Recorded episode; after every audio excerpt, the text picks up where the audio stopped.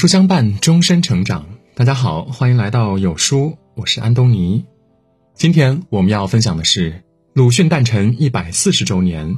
年少读不懂鲁迅，读懂已不再少年。蔡元培曾这样评价鲁迅：一代文宗，毕生著述，成清代朴学之序余，点现代文学之楚实。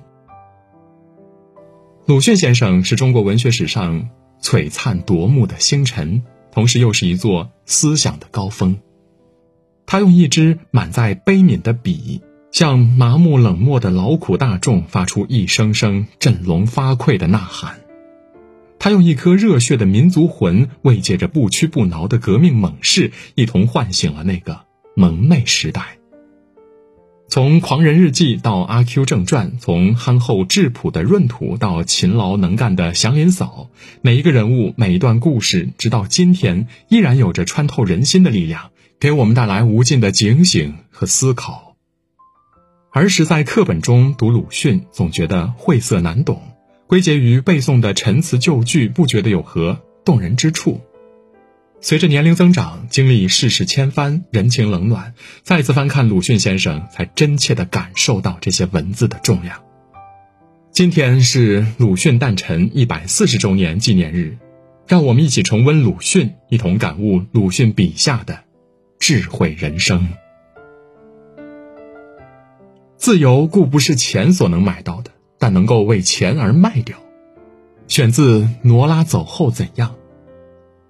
挪拉是挪威剧作家易卜生的话剧《玩偶之家》的主人公，在经历一场家庭变故之后，挪拉终于看清了丈夫的真面目，意识到自己在家中玩偶般的地位，断然的摔门而去。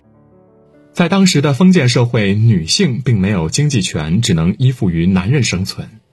口袋里空空如也的挪拉，离家出走后又能去哪儿呢？易卜生没能给出答案。为此，鲁迅先生这样说：“挪拉或许只有两条路，不是堕落，就是回来。如果是鸟儿，在笼子里固然不自由，但是一出门便会有鹰之类的。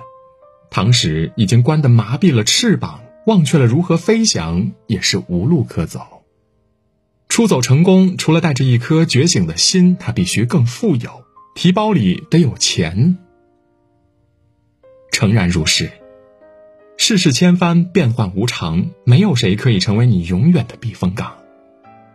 对于女人来说，最好的安全感是紧紧攥在手里的钱。只有经济独立，才有说不的底气，这才是真正的自由。婚姻无非是一场博弈，最稳定的结局永远是势均力敌。变得强大、优秀、智慧，不是为了配上谁，而是让自己拥有。选择的实力，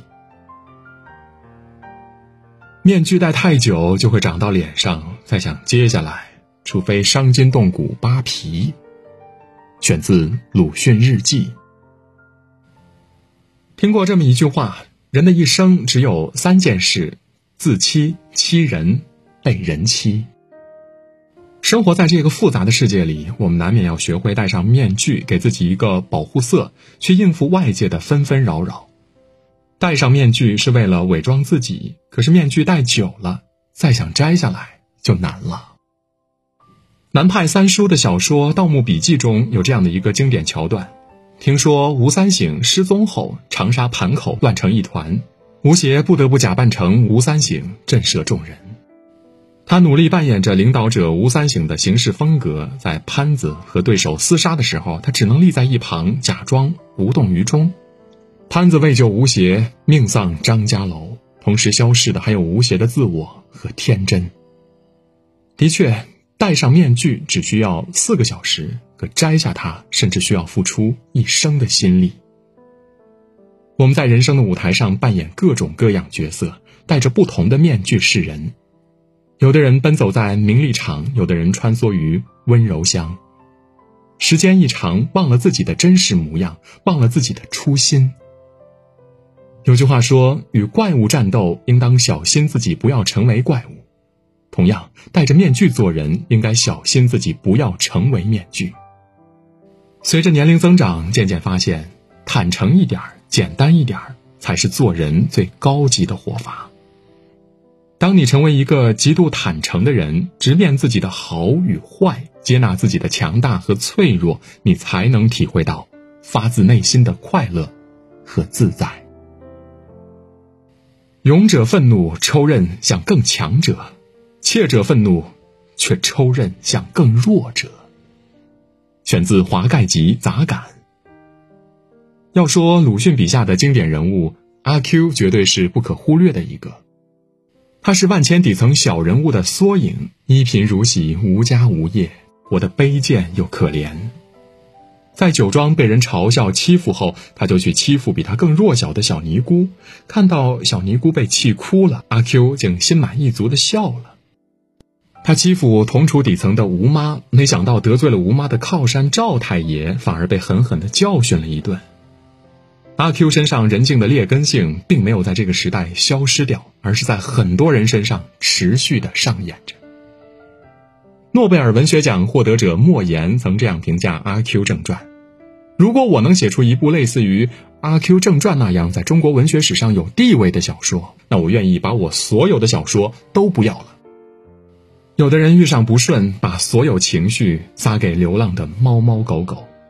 有的人在工作中受了委屈，到家之后对亲人子女大发脾气。这样的人在鲁迅眼中就是怯者，他们欺软怕硬，懂得看人下菜碟，却暴露了内心的悲切和懦弱。看一个人的人品和教养，只需要看他在愤怒时对待身边人的态度。有情绪是本能，合理运用情绪才是真正的本事。中国人的性情是总喜欢调和折中的。譬如你说这屋子太暗了，需在这里开一个窗，大家一定是不允许的。但如果你主张拆掉屋顶，他们就来调和，愿意开窗了。选自无声的中国。翻开鲁迅的文字，最深刻的话题便是国民性批判。讲国人的性情，鲁迅说：“中国人喜欢调和折中，说白了是一种迂腐的中庸。”先生在《灯下漫笔》中讲过一个钞票的故事，非常有趣。古代一贯以现银为货币，不方便携带。民国二三年，国家银行发行钞票，让老百姓去兑换。于是大家把手里的银元铜钱都换成了钞票。很快，护国战争爆发，钞票贬值。老百姓又急于把手中的钞票兑换成现银，然而哪有那么容易呀？后来听说钞票可能折价换到现银，但是没有行市。再后来，终于有行市了，六折几。我非常高兴，赶紧去卖了一半。后来又涨到七折了，我更非常高兴，全去换了现银，沉甸甸的坠在怀中，似乎这就是我性命的斤两。躺在平时，钱铺子如果少给我一个铜元儿，我是绝不答应的。明明是吃了亏，却让人欣喜若狂。鲁迅先生感慨：我们极容易变成奴隶，而且变了之后还万分喜欢。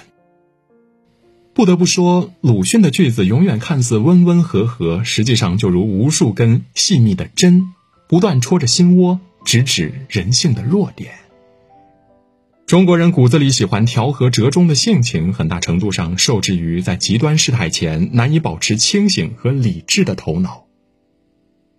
做人一定要讲原则、守底线，不贪心、不苛求，时刻保持清醒的头脑，这样才不会受到外界的操纵，轻易波动我们的思想。巨大的建筑总是一木一石叠起来的。我们何妨做着一木一石呢？我时常做些零碎事儿，就是为此。选自《致赖少林》。鲁迅的一生都在救国救民的道路上摸索着。当他发现学医只能缓解病人的肉体痛苦，却无法唤醒在思想上愚弱麻木的民众时，他断然弃医从文。冯雪峰曾评价鲁迅。在思想上可以说，终生都是一个在找路的人。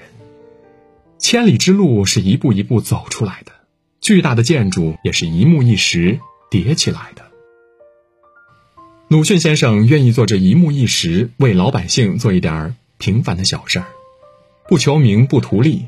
就像他说的：“横眉冷对千夫指，俯首甘为孺子牛。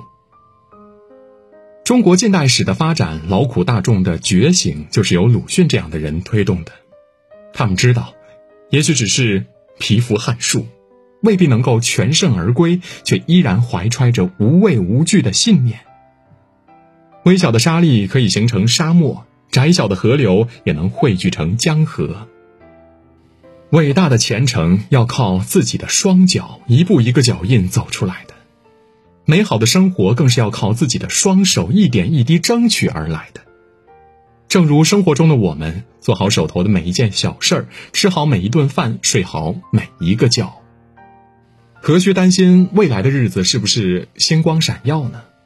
鲁迅的思想远远不是后人能够通过几句话能够完整表达的，而了解鲁迅，就需要了解他的作品、思想，他说过的话，读过的书。